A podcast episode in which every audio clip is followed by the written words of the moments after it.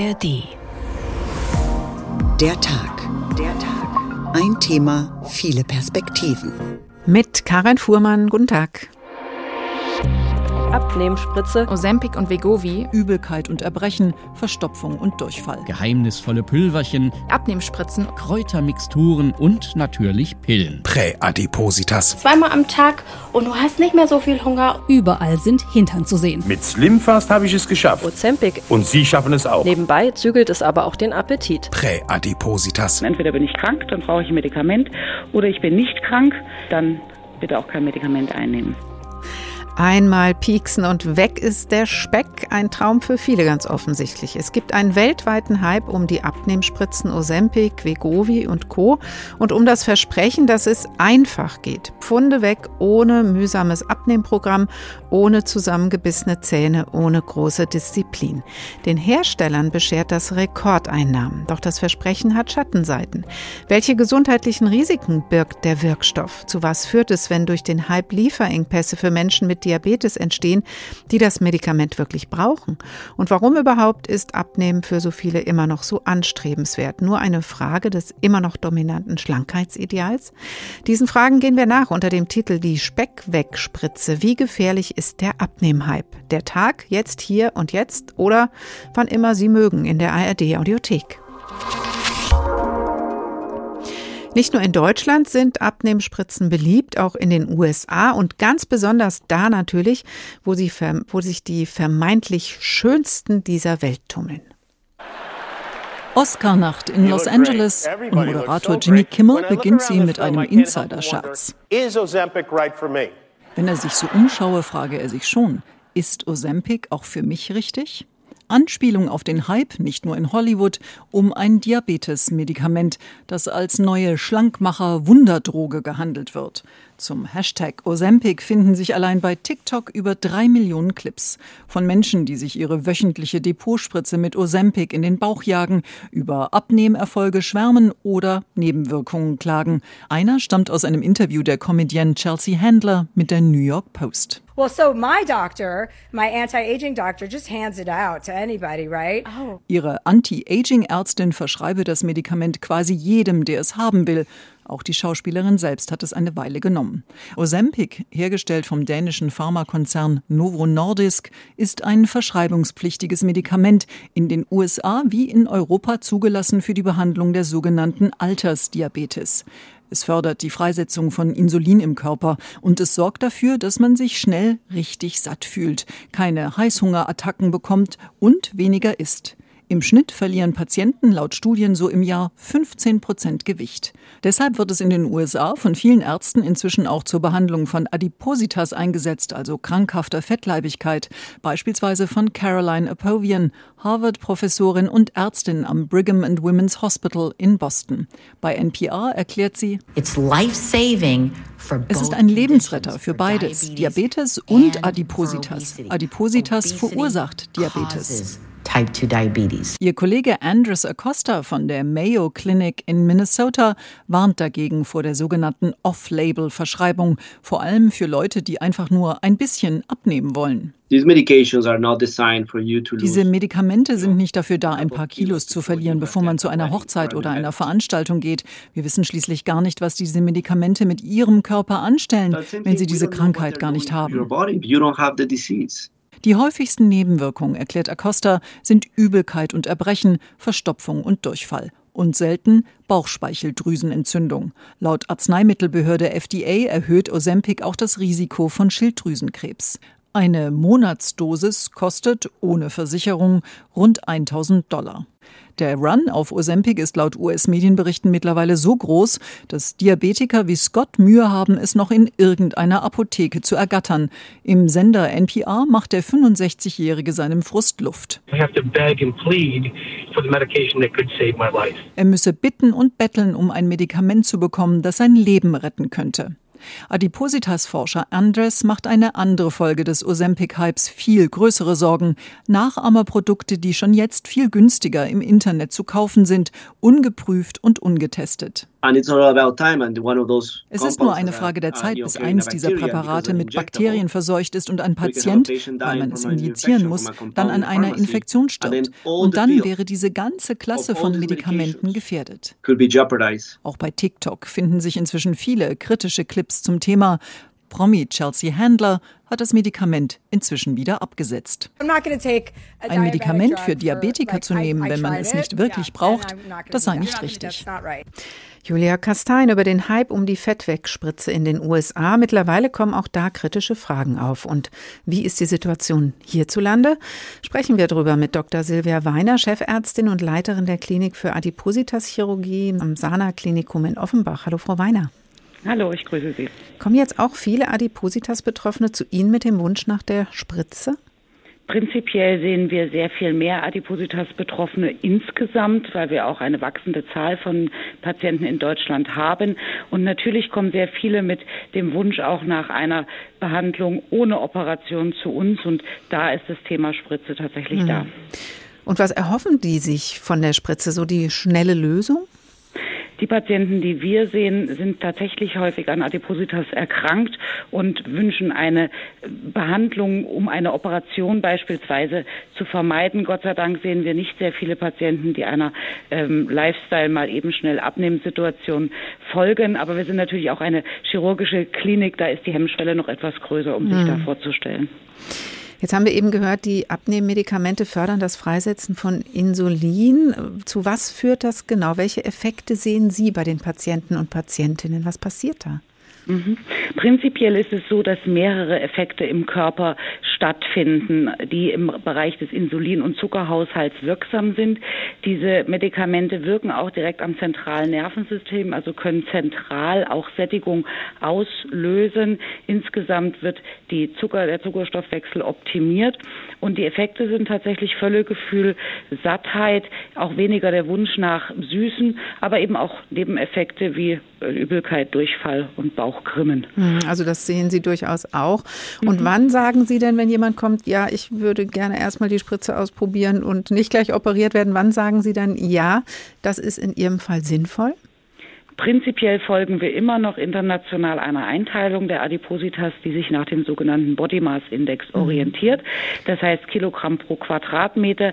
Prinzipiell ist bei allen Menschen mit einem BMI über 40 oder auch mit Nebenerkrankungen tatsächlich die Spritze wahrscheinlich nicht ausreichend. Aber es ist ein super Medikament, um tatsächlich Patienten im unteren Adipositas-Bereich, also Grad 1, Grad 2, eine gute Option anzubieten. Mhm. Und das heißt dann, da ist dann die Spritze die Lösung oder sie ist ein Teil der Lösung? Das heißt, sie wird dann auch flankiert mit anderen Behandlungsmöglichkeiten?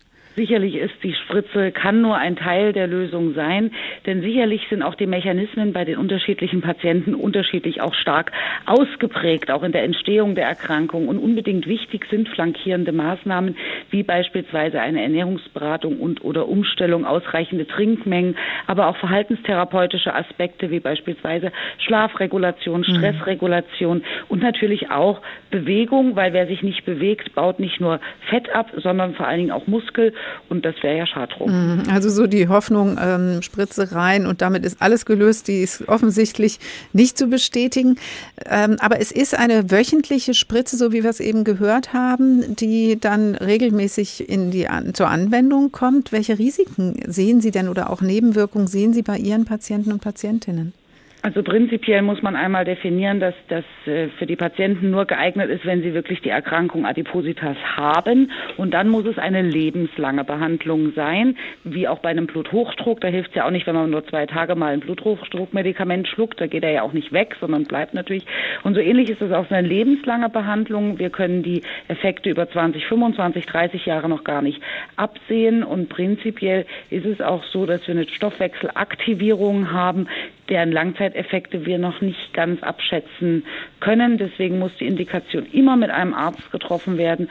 Und ähnlich wie wir es auch in dem Beitrag gehört haben, ist ganz wichtig, wir wissen nicht, was Patienten passiert, die eben nicht die Erkrankung mhm. haben. Und äh, da wissen wir gar nichts letztlich. Und das sollte man deswegen auch dann nicht nehmen.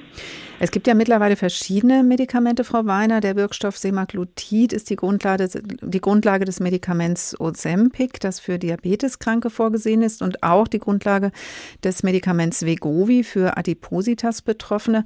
Das, was Sie jetzt sagen über Wirkung und auch Nebenwirkungen wie Verstopfung, Durchfall, Übelkeit, Erbrechen, gilt für diesen Wirkstoff und auch für die anderen, die auf dem Markt sind, gleichermaßen? Das gilt für alle Wirkstoffgruppen dieser Art. Wir haben jetzt mittlerweile auch schon Doppelanaloge auf dem Markt seit äh, diesem Jahr von einem anderen Hersteller, die teilweise sogar noch effektiver zu wirken scheinen, die ebenfalls für Diabetes und Adipositas zugelassen sind. Aber prinzipiell treffen diese Nebenerscheinungen für alle Medikamente in dieser Art zu. Es ist auch bei den Patienten individuell etwas un unterschiedlich, was die Dosierungsstärke angeht. Auch hier kann man natürlich etwas äh, gemeinsam mit dem Patienten daran arbeiten, ähm, ein individuell optimales Dosierungsschema zu finden mit der optimalen Wirkung aus oder Effektauswirkung und minimalen Nebenwirkungen. Mhm. Jetzt ziehen wir eine Frage durch die Sendung, die werde ich immer wieder in den Gesprächen stellen. Wie gefährlich ist der Abnehmhype mit Medikamenten? Wir haben jetzt von Ihnen schon gehört, dass es durchaus sinnvolle Anwendungen gibt bei bestimmten Erkrankungen. Deswegen an Sie die Frage bezogen auf die Gesunden, die gerne Kilos verlieren wollen. Wie gefährlich oder sinnvoll ist der Einsatz dieser Medikamente in solchen Fällen? wenn man nicht an einer chronischen Stoffwechselerkrankung, als die wir die Adipositas verstehen, wenn man nicht daran leidet, dann glaube ich, dass man durch einfache Einnahme von solchen Medikamenten seinen Stoffwechsel tatsächlich nachhaltig schädigen kann und eventuell sogar auf Dauer diese Erkrankung erst bekommt. Ähm, deswegen rate ich da ganz stark davon ab, weil wer nachhaltig abnehmen äh, möchte der äh, und nicht die Erkrankungen hat, der sollte sich nicht dem Risiko aussetzen, dass er sie tatsächlich mal bekommt, nur weil er sich mal ein Vierteljahr irgendwas gespritzt hat. Also ich kann da nur ganz stark von abreden. Entweder bin ich krank, dann brauche ich ein Medikament, oder ich bin nicht krank, dann bitte auch kein Medikament einnehmen. Klare Ansage mit dem Hintergrund von Erfahrungen mit Abnehmmedikamenten aus der fachärztlichen Praxis. Dr. Silvia Weiner, Chefärztin und Leiterin der Klinik für Adipositas-Chirurgie am Sana Klinikum in Offenbach. Dankeschön. Sehr gerne.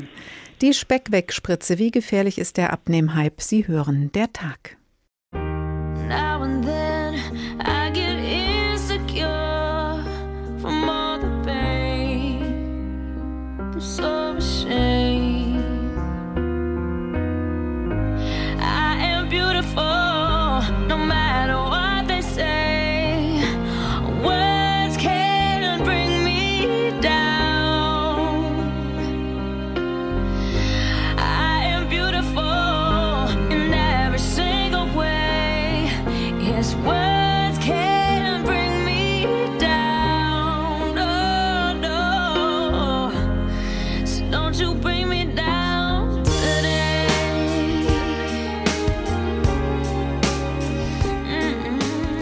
Einfach schön. Beautiful, Christina Aguilera. Egal was, wer schön findet.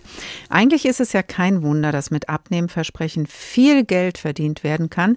Es klingt so verführerisch. Ohne Fitnessprogramm, Kalorienkontrolle und Ernährungskonzept einfach Gewicht verlieren.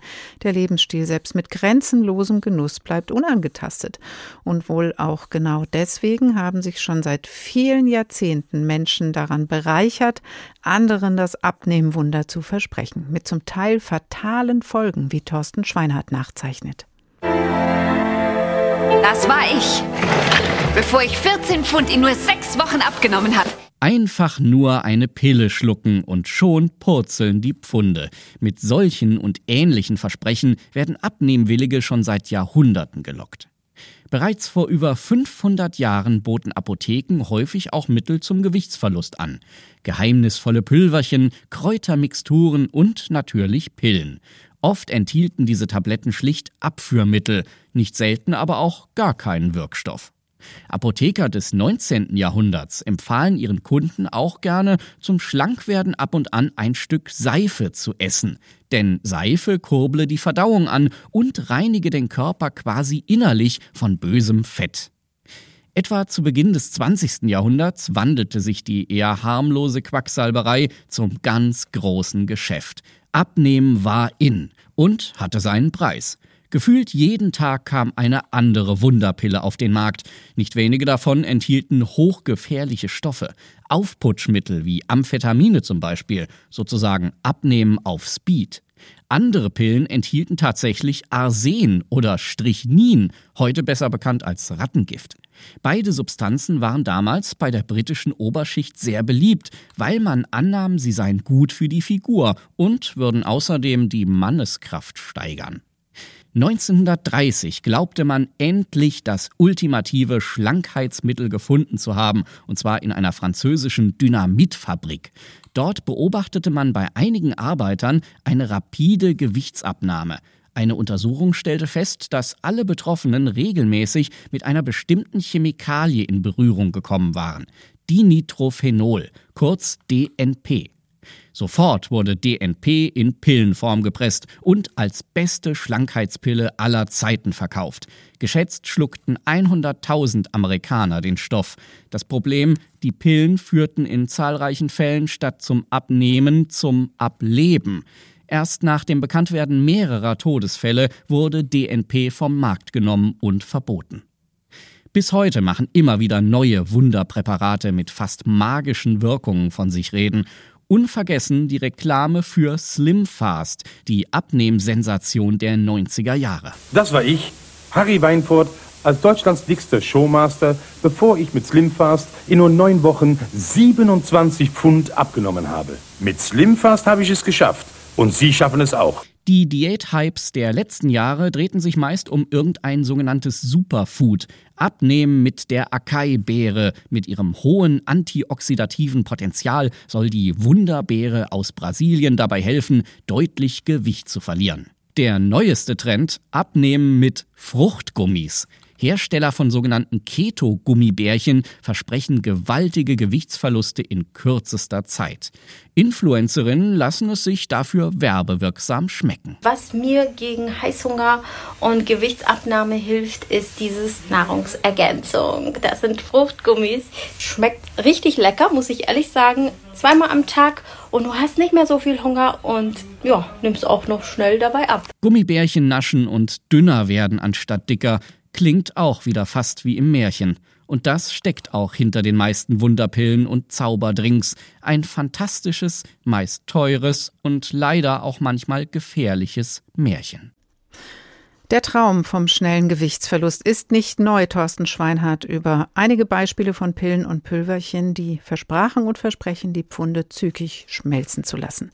Dr. Niklas Schurig ist Ernährungsmediziner und im Vorstand von MEZIS, einer Initiative von Ärztinnen und Ärzten, die den Einfluss der Arzneimittelindustrie auf das Gesundheitswesen kritisch beobachten. Hallo, Herr Schurig. Hallo, Frau Fuhrmann. Abnehmen, Wundermittel haben ganz offensichtlich schon immer einen Absatz gefunden, sind also eigentlich Selbstläufer. Braucht es da für die Fettwegspritze auch gar keine Lobbyarbeit der Pharmakonzerne? Hm, früher ging das vielleicht besser. Heute haben wir ja Gott sei Dank ärztliche Leitlinien, nach denen die Ärzte arbeiten sollten. Und dafür brauchen wir dann auch natürlich Einfluss auf diese Leitlinien. Das ist aktuell ein großes Thema, wo eben die Pharmafirmen versuchen, diese Leitlinien auch in ihrem Sinne zu beeinflussen. Konkretes Beispiel war jetzt zum Beispiel die Adipositas-Leitlinie, die aktuell noch gültig ist. Da ähm, hat die Firma Novo Nordisk eben auch Leute bezahlt, dass sie da ähm, an dieser Leitlinie mitschreiben können. Und das ist natürlich äh, eine super Werbung, weil mhm. äh, damit hat man die richtigen ähm, äh, Leute vor Ort. Da sprechen wir gleich nochmal drüber, was die Pharmakonzerne da so noch so tun. Sie behandeln ja aber auch als Ernährungsmediziner selbst Diabetespatienten und Patientinnen, auch mit der Abnehmspritze und auch, wie eben gehört von Frau Weiner bei Adipositas, flankiert mit anderen Behandlungsmaßnahmen? Ähm, ja, wobei ich das nicht so als Gamechanger ähm, sehe. Wir haben als äh, Diabetes-Schwerpunkt natürlich Patienten, die auch ähm, Glutide bekommen, aber nur im in einer guten Mischung mit allen anderen Medikamenten, die da viel wichtiger sind eigentlich. Außerdem haben wir aktuell das Problem, dass wir eben diesen Versorgungsengpass haben und hier bei uns äh, in der Nähe von Karlsruhe Leute 50 bis 100 Kilometer fahren müssen, ähm, weil sie ihr Diabetesmedikament nicht bekommen. Und mhm. äh, deshalb haben wir aktuell, setze ich eigentlich Insuline ein und sage meinen Patienten, warten Sie jetzt erstmal ab, äh, wir müssen es mal ohne machen. Und mhm. das ist natürlich ähm, schlimm, hatten wir eben auch schon gehört. Ja, also Ozempic ist eigentlich ein Diabetesmedikament. Mhm. Äh, Vegovi ist eher für Adipositas-Betroffene. Äh, wenn Sie jetzt von diesem Lieferengpass sprechen, ist das dann tatsächlich die Folge davon, dass sich Leute, die eben nicht Diabetes haben oder auch nicht Adipositas betroffen, sondern einfach nur abnehmen wollen, sich dieses Medikament beschaffen? Und zu ja. was führt es? Ja, also ich glaube, Novo Nordisk hat sich da ihre eigene Werbekampagne zu groß aufgezogen ähm, und die ist einfach unglaublich gut ähm, durchgelaufen, hat jetzt aber eben, glaube ich, zu diesem Engpass geführt. Die hätten sich das natürlich auch anders vorgestellt, weil das einfach nicht sinnvoll ist, ähm, hier dann äh, Knappheiten zu produzieren und Patienten auch vollkommen ähm, psychisch fertig zu machen, ja, weil die natürlich Ängste haben. Das aber ist auch schlechter dann, die Alternative, die sie dann bekommen? Nicht unbedingt, aber wenn wir, wenn wir für Diabetespatienten so ein Medikament einsetzen, ähm, dann äh, und die laufen da gut drauf und wir setzen es ab. Das ist wie mit jedem anderen Medikament. Wenn ich jetzt plötzlich keine Blutdrucktabletten mehr einsetzen kann, die Patienten müssen umgestellt werden. Das ist anstrengend für alle Beteiligten, für mhm. die Ärzte, für die Patienten, für die Apotheker, die das dann nicht haben oder nur in kleinen Dosen. Das wäre vermeidbar gewesen, aber Novo Nordisk hat, glaube ich, einfach hier aufs große Geld geschielt oder auf den Shareholder Value. Mhm mit Erfolg. Äh, schauen wir da kurz mal drauf. Der Börsenwert von Novo Nordisk ist explodiert. Das ist der dänische Hersteller von Abnehmmedikamenten. Lena Leun äh, berichtet mal kurz über den Stand der Dinge, dann sprechen wir weiter. Der Hype um die Abnehmspritzen Ozempic und Vegovi sorgt auch in der Wirtschaft für ordentlich Wirbel. Der dänische Pharmakonzern Novo Nordisk hat dank dieser Spritzen bereits im letzten Herbst Rekordgewinne erzielt und ist seit mehreren Monaten das wertvollste europäische Unternehmen an der Börse.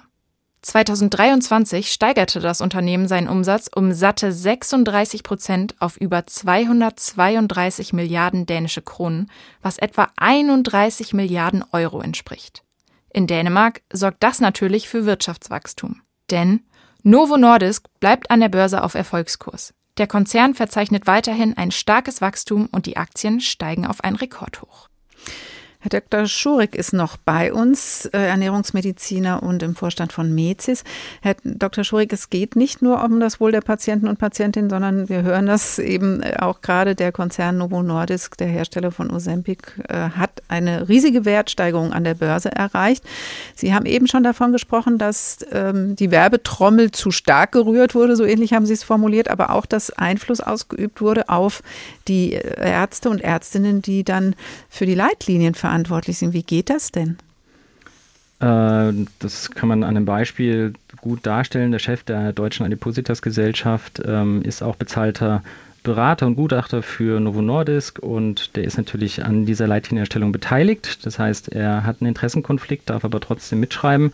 Ähm, ähm, dann hat seine eigene Fachgesellschaft ähm, eine Spende bekommen vor ein, zwei Jahren. Die war höher als alle seine Mitgliedsbeiträge, die er im Jahr bekommt. Das heißt, Novo Nordisk hat sich die deutsche Adipositas, Adipositas Gesellschaft eingekauft. Das ist einfach der verlängerte Arm dieser Pharmafirma. Ähnliche Probleme sehen wir auch bei der Deutschen Diabetesgesellschaft. Äh, extrem Pharma pharmalastig, mit Interessenkonflikten. Und wenn diese Fachgesellschaften dann für uns Ärztinnen und Ärzte ähm, Leitlinien äh, schreiben dürfen, dann müssen wir Sorge dafür tragen, dass diese Leitlinien eben den besten äh, Therapie-Nutzen äh, haben und nicht ähm, von Novo Nordisk oder mhm. von Lilly geschrieben werden. Die Adipositas-Gesellschaft hat ja auch äh, auf Fragen dann geantwortet, was mit dem Geld passiert sei und natürlich eine Einflussnahme so nicht bestätigt. Was passiert denn noch? Was machen Pharmafirmen noch? Nehmen die auch Einfluss zum Beispiel auf diese Influencer und Influencerinnen? Das machen sie auch, das machen sie halt nicht direkt, aber es gibt ähm, äh, schon seit, seit, seit, Jahrzehnten eben ähm, strukturierte Handbücher, wie so eine globale äh, Marketingkampagne drin äh, läuft. Und da haben sie auch Fortbildungsveranstaltungen für Ärzte, die dann eben gesponsert werden von äh, Pharmafirmen. Ähm, und sie haben äh, in allen Bereichen ein prasselndes Dauerfeuer auf. Ähm, alle Ärztinnen und Ärzte, die Pharmareferenten kommen.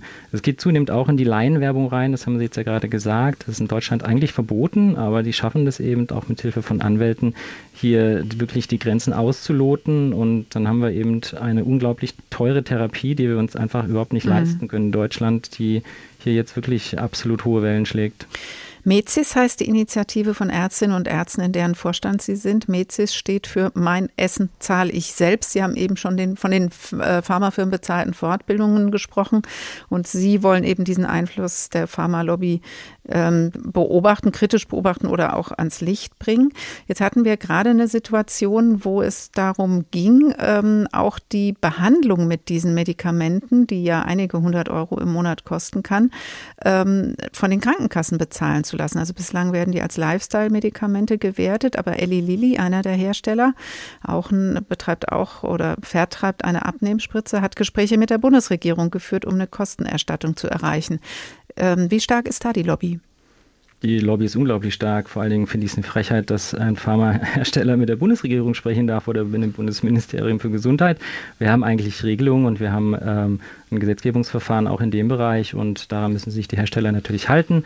Und wenn es einen Zusatznutzen gibt, ähm, dann könnte dem auch sicherlich Rechnung getragen werden. Aber es ist klar, dass die Pharmafirmen extrem Druck aufbauen, auch über äh, Lobbyverbände, über ähm, Patienten-Selbsthilfegruppen, um auch die Hausärzte und auch die Entscheidungsträger eben diesbezüglich zu beeinflussen. Das ist Standardrepertoire jedes, äh, jeder Werbekampagne in dem Bereich. Mhm. Und ich glaube, dass äh, äh, leider wir ähm, dahin kommen könnten, dass äh, diese Produkte doch früher oder später in irgendeinem Bereich doch übernommen werden.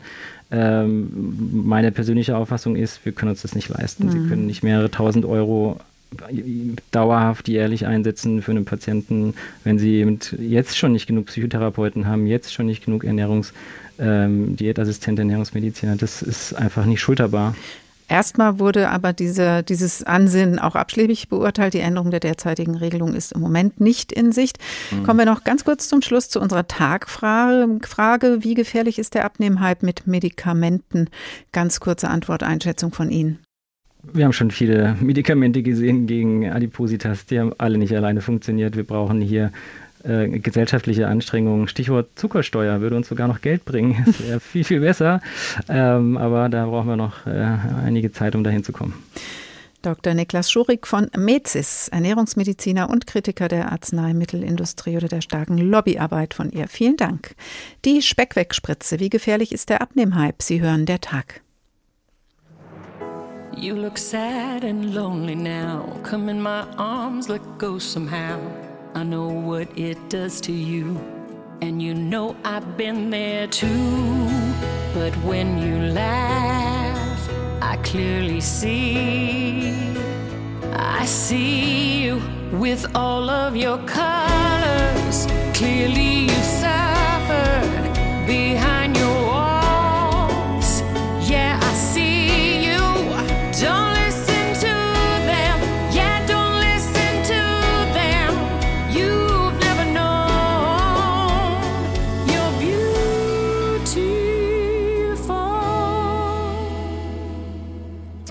Anastasia, you're beautiful, egal was andere denken. Das von sich selbst zu sagen, sich unabhängig machen von gängigen Schönheitsidealen gelingt nicht allen. Deswegen ist Abnehmen ein Thema und damit ein riesiger Markt, wie wir gerade eben wieder gehört haben. Die Zahl der Übergewichtigen steigt auch noch weltweit. In Deutschland gelten schätzungsweise zwei Drittel aller Männer und die Hälfte der Frauen als übergewichtig, was wiederum die Basis für Erkrankungen legen kann, etwa des Herz-Kreislauf-Systems. Aber wo ist der Unterschied? Wann bin ich mollig, wann übergewichtig, wann adipös. Vor allem über den Body Mass Index, kurz BMI, werden verschiedene Grade von Übergewicht definiert, was nicht unumstritten ist. Stefan Hübner klärt auf. Ein Restaurant irgendwo in Indien. Hier wird mit viel Gemüse und Gewürzen gekocht. Fleisch spielt kaum eine Rolle. Eiweiß liefern viel eher Hülsenfrüchte und Milchprodukte. Aus Gründen wie diesen gilt die indische Küche als so gesund und das trägt dazu bei, dass Indien eines der Länder ist, in denen es am wenigsten Übergewichtige gibt. Voraussichtlich wird das auch künftig so bleiben, denn obwohl Übergewicht weltweit auf dem Vormarsch ist, soll Indien auch 2035 noch eines der fünf schlanksten Länder der Welt sein, prognostiziert eine aktuelle Studie der Internationalen Vereinigung zur Erforschung von Adipositas. Der Begriff Adipositas oder Fettleibigkeit steht für eine chronische Ernährungs- und Stoffwechselerkrankung. Sie geht mit den schwersten Formen von Übergewicht einher. Ob man Adipositas hat und damit übermäßig viel Fettgewebe im Körper, das lässt sich unter anderem über den Body Mass Index ermitteln. Der Body Mass Index setzt Körpergewicht und Körpergröße in ein mathematisches Verhältnis zueinander. Genauer, das Körpergewicht in Kilogramm wird geteilt durch die Körpergröße in Metern zum Quadrat. Liegt der Body Mass Index, kurz BMI, zwischen 18,5 und 25, hat die betreffende Person normales Gewicht. Dabei ist der Normalwert bei Männern in der Regel etwas über dem von Frauen, denn bei Männern hat Muskelmasse einen höheren Anteil an der Gesamtkörpermasse. Überschreitet der BMI jedoch den Wert von 25, dann heißt es geschlechtsunabhängig Übergewicht oder Präadipositas. Von Adipositas an sich ist dann die Rede, wenn der BMI den Wert 30 überschreitet. Dann liegt eine Adipositas ersten Grades vor. Ab einem BMI von 35 sprechen Ernährungsmediziner von einer Adipositas zweiten Grades und ab dem Wert 40 liegt eine Adipositas dritten Grades oder Adipositas per magna vor. Je höher der Grad der Adipositas ist, desto ernsthafter wird die Erkrankung, zumal sich dann auch das Risiko für weitere gesundheitliche Probleme immer mehr erhöht. Ärztlicher Rat wird also umso wichtiger. Allerdings gibt es auch Kritik am BMI, unter anderem deshalb, weil er nicht berücksichtigt, wie das Fett im Körper verteilt ist. Außer Acht lässt er ebenfalls Faktoren wie Statur, biologisches Geschlecht, Alter und die individuelle Zusammensetzung der Körpermasse aus Fett, Muskeln und Knochen. Eine zusätzliche Absicherung bieten hier dann weitere Indizes. Einer davon ist beispielhaft das Taille zu Größe Verhältnis. Hier wird der Taillenumfang in Zentimetern durch die Körpergröße in Zentimetern geteilt. Auf diese Weise soll eine bessere Aussage über die Verteilung des Körperfetts möglich werden. Der Grenzwert zu Übergewicht bzw. Fettleibigkeit liegt dann, je nach Alter, bei 0,5 oder 0,6 aufwärts. Was ist übergewichtig? Stefan Hübner über die Definitionsanstrengungen mit dieser Frage. Dr. Elisabeth Lechner ist Kulturwissenschaftlerin und Buchautorin. Riot Don't Diet, Aufstand der widerspenstigen Körper heißt das Buch. Guten Tag, Frau Lechner. Guten Tag. Es gibt ja durchaus eine Bewegung, kann man schon sagen, der Body Positivity. Einfach mit der Botschaft, ich bin okay, auch wenn mein Aussehen jenseits des Schönheitsideals ist, zum Beispiel durch Übergewicht, auch egal was der BMI sagt. Hilft diese Bewegung gegen die verbreiteten Vorstellungen vom schönen Körper? Ja, ich glaube, sie versucht aufzuzeigen, dass das, was ein schöner Körper ist und die Diskussionen darum, was das eigentlich ausmacht, zutiefst politisch sind und hat einen großen Beitrag dazu geleistet, dass wir ähm, gesellschaftlich darüber jetzt sprechen und unter anderem auch dieses Gespräch führen. Also ich glaube, sie ist in der Hinsicht sehr, sehr wichtig. Dann gibt es ja noch eine neuere Idee, Body Neutrality. Also der Körper, das Aussehen ist einfach gar nicht entscheidend für mein Selbstwertgefühl, egal ob dick, dünn, groß, klein, Nase, Ohren, Füße dem Ideal entsprechen. Hat so ein Denken eine Chance in der aktuellen Zeit? Ich glaube, ich würde unsere aktuelle Zeit als zutiefst von lukistischen Strukturen geprägt beschreiben. Das bedeutet von Strukturen, in denen Menschen aufgrund des Äußeren diskriminiert werden. Und ich glaube, solange wir in einer solchen Zeit leben, brauchen wir beides. Wir brauchen die Body Positivity Bewegung, also den Kampf um ein inklusiveres Schönheitsbild, weil jene Menschen, die als schön gelten, auch als ganz Menschen gelten und eben nicht zu Ekelobjekten abgewertet, ausgegrenzt und dann wirklich auch von Gewalt betroffen sind. Ähm, und darüber hinaus ist aber die Body Neutrality Bewegung, die einen neutraleren Umgang mit Körperlichkeit fordert und sagt, Körper sind doch eigentlich das Medium, das uns Zugang zur Welt ermöglicht, Kontakt mit anderen Menschen, Wind und Sonne auf der Haut spüren, Bewegung, ähm, Sexualität erleben. Wir sollen das Fühlen über das Sehen und gesehen werden stellen und eigentlich viel mehr genau in unserem mhm. Körper zu Hause sein und ihn als Wahrnehmungsmaschine wahrnehmen. Und ich glaube, genau, auf der einen Seite Kampf um inklusivere ähm, Schönheitskonzeptionen, auf der anderen Seite so viel mehr als Äußeres. Mhm. Es geht dabei ja gar nicht nur ums Gewicht. Man kann ja auch durch den alternden oder den haarigen oder irgendwie anders gebauten Körper aus der Norm rausfallen. Und da fragt man sich natürlich, warum ist das Aussehen bei uns überhaupt so wichtig? Ist das jetzt ähm, mediengetrieben oder liegt es auch daran, dass der Mensch einfach ein Augentier ist? Bilder entscheiden. Ja, ich glaube, da kann man eine ganz vielfältige Antwort drauf geben. Auf der einen Seite ist der Wunsch, das eigene Aussehen entsprechend der eigenen Vorstellungen anzupassen, also wie man von anderen gesehen und gelesen werden möchte, ein zutiefst menschlicher. Es finden sich ja schon in antiken Ausgrabungen im antiken Ägypten auch Funde von Kämmen, von Muscheln, die auch ähm, den Versuch der Haarentfernung und ähnliches belegen. Das heißt, wir haben es auf der einen Seite mit einem zutiefst menschlichen Bedürfnis zu tun. Auf der anderen Seite ist aber ganz wichtig zu sagen, dass die diese Schönheitsarbeit in Machtstrukturen stattfindet, die beeinflussen, wie unsere Leben sich entwickeln. Also es geht hier um absolut kein oberflächliches Thema, sondern um ein zutiefst politisches. Wir wissen aus zig empirischer Studien, dass es gar nicht egal ist, ob wir diese Schönheitsarbeit machen oder nicht. Jene Menschen, die als schön gelten, haben wirklich Vorteile in allen Lebensbereichen. Das bedeutet, sie bekommen eher die Einladung zum Jobinterview, sie bekommen das höhere Gehalt, Schülerinnen, die als schön gelten, bekommen die besseren Noten, Menschen bekommen vor Gericht die gelinderen Strafen und die bessere Gesundheitsversorgung. Da muss ich mal kurz reingehen. Dafür gibt es Studien? Ja, unzählige, absolut. Genau. Wahnsinn.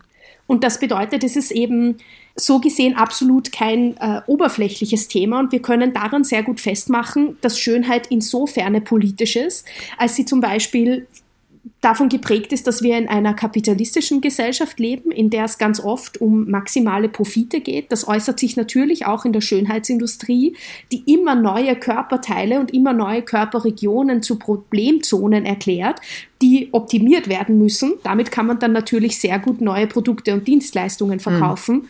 Oder aber auch, ähm, wir können daran auch sehr gut erklären, dass über dieses nie genug, für Frauen ist es ja wirklich unmöglich, die richtige Menge an Schönheitsarbeit zu machen. Sehr schnell ist es zu viel, sehr schnell ist es zu wenig und wenn es am Aussehen nichts mehr zu ähm, bekritteln gibt, wenn es daran nichts mehr auszusetzen gibt, dann ist vielleicht die Stimme falsch. Also es wird auch wirklich über diese Anforderungen an das perfekte Äußere Kontrolle ausgeübt. Mhm. Und so sehen wir, dass diese äh, Gesellschaft, die noch immer patriarchal strukturiert ist, immer noch auch über diese Anforderungen an das Äußere Frauen aus der Gesellschaft rausdrängt. Mhm. Weil ich glaube, was mittlerweile schon sehr gut belegt ist, ist, dass der Schönheitsdruck Auswirkungen hat wie Essstörungen, äh, psychische Erkrankungen. All diese Dinge sind gut belegt. Aber worüber wir noch nicht so viel sprechen, ist, dass uns über diesen Schönheitsdruck auch Vorbilder in gesellschaftlichen Führungspositionen fehlen, weil ganz viele Frauen und auch queere Menschen, also zum Beispiel nicht-binäre Menschen, Transmenschen sagen, ich bin nicht bereit, mich dieser Art von Hass auszusetzen, die ganz wahrscheinlich ähm,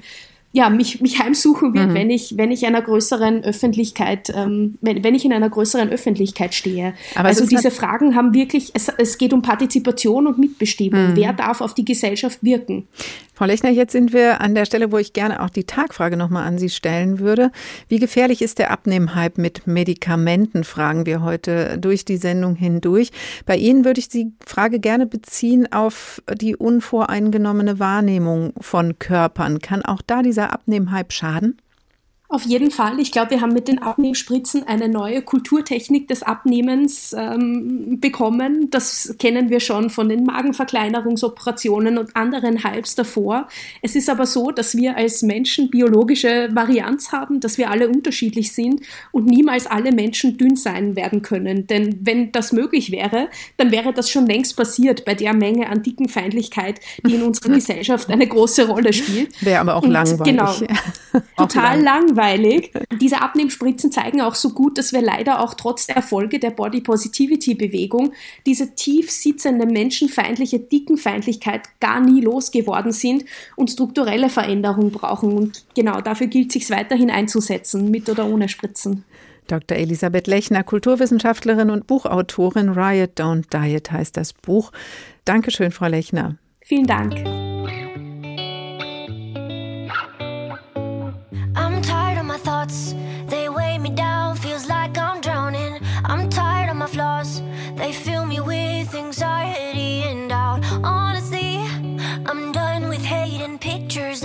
Myself and trying to be like everybody else.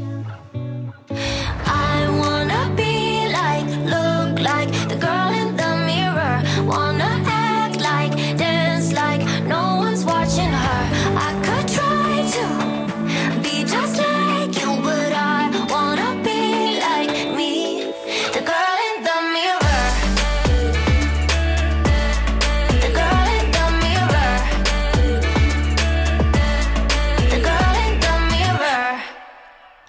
einfach ich sein, sein, wie The Girl in the Mirror, davon träumt Bibi Rexa, die Speckwegspritze. In der Tag, wie gefährlich ist der Abnehmhype? Tja, da hat man den Po immer schlank und knackig trainiert und dann kommt wieder ein neuer Trend. Groß, breit und füllig soll das Hinterteil sein. Irgendwie ist es mit den Schönheitsidealen wie mit der Klamottenmode. Es muss immer wieder was Neues oder wenigstens was Altes neu propagiert werden, damit die Geschäfte laufen. In diesem Falle die mit den Schönheits-OPs. Und so ging das in den USA damit los.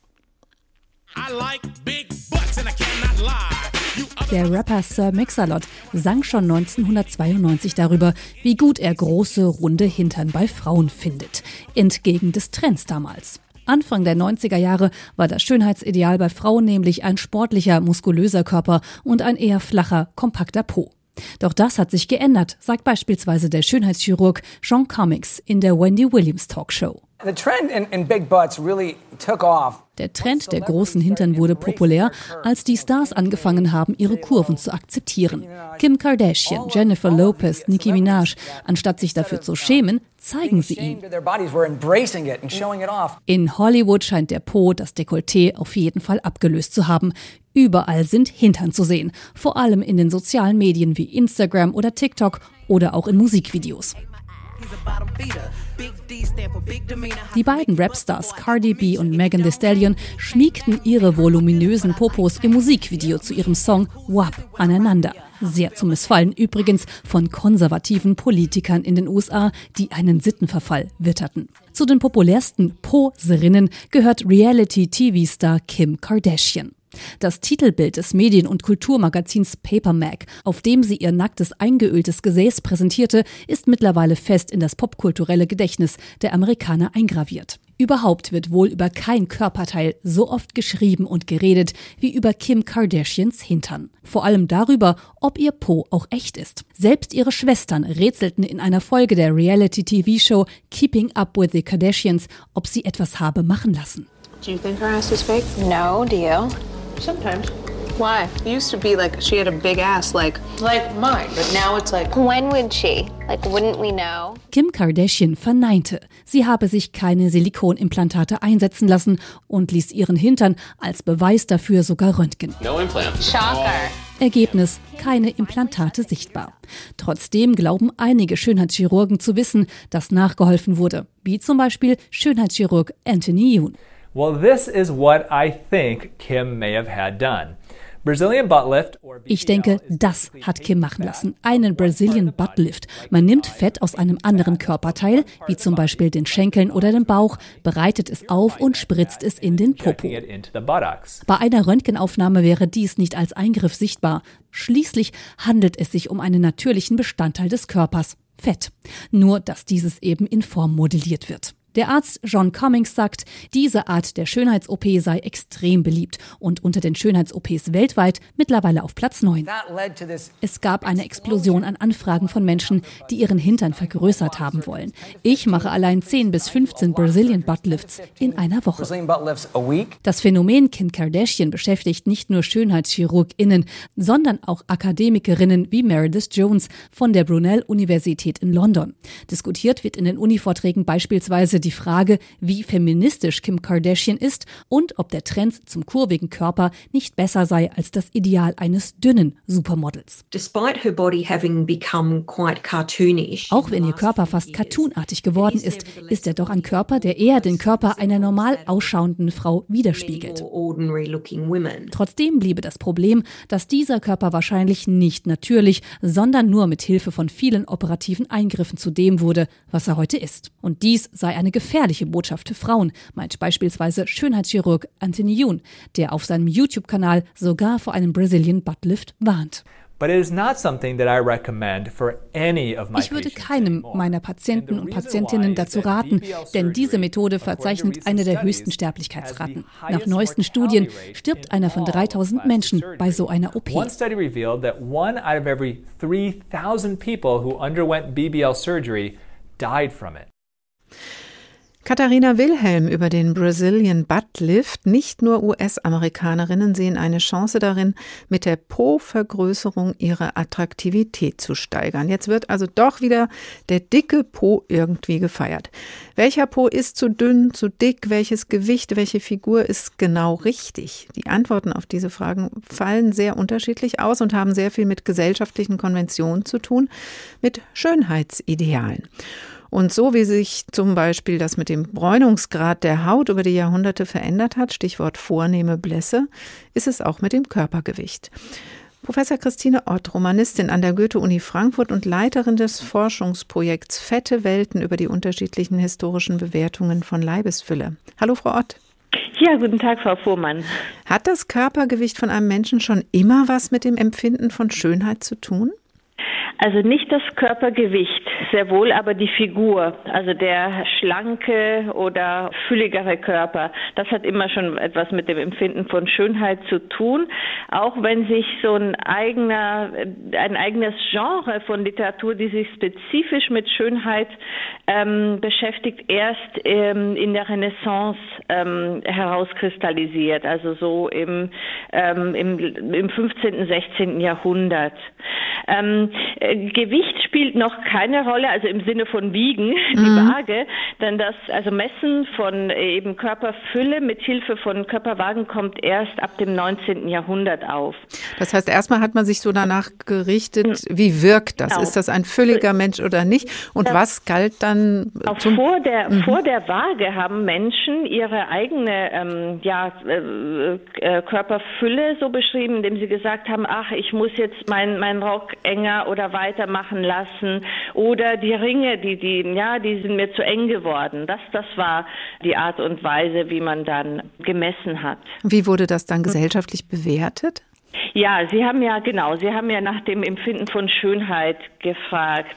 Also die schlechte Nachricht ist, es ist, es gibt da so, so diese Mehr, dass ein schön rundlicher Körper im Mittelalter, in der Renaissance, in Zeiten, in denen es angeblich immer so wenig zu essen gab, ähm, für schön gehalten wurde. Das stimmt nicht, denn schon im europäischen Adel des Mittelalters ist ein schlanker Körper ein Schönheitsideal. Ich habe gesagt, dass das so im, im Laufe des 15. und 16. Jahrhunderts dann eine Gattung von Werken sich entwickelt, also Schönheitsbücher, die sich dann speziell auch mit, nicht nur mit Kosmetik, ähm, also Hautpflegetipps und so weiter beschäftigen, sondern auch mit Gewicht. Und da ähm, heißt es eigentlich immer, man, also schön bedeutet nicht zu dünn sein und nicht zu dick sein. Mhm. Wie das dann genau, also äh, was es dann genau bedeutet, wird nicht definiert. Aber es gibt tatsächlich ähm, Tipps äh, zum Abnehmen und auch zum gezielten Zunehmen. Und die sind teilweise ganz witzig. Also man für die ganze frühe Neuzeit gilt, dass man davon ausgeht, dass Emotionen auch ähm, auf den ganzen Körperhaushalt, den Haushalt der Körperflüssigkeiten und eben die Gesundheit eine, einen großen Einfluss haben. Und deswegen kann es auch ein, ähm, eine Art Diät sein, wenn man viel Stress und Ärger hat, dann nimmt man ab. Mhm. Ähm, andererseits kann man also laut äh, einigen dieser Schönheitstraktate gezielt dafür sorgen, dass zum Beispiel die Arme rundlicher werden, indem man diese Körperteile reibt.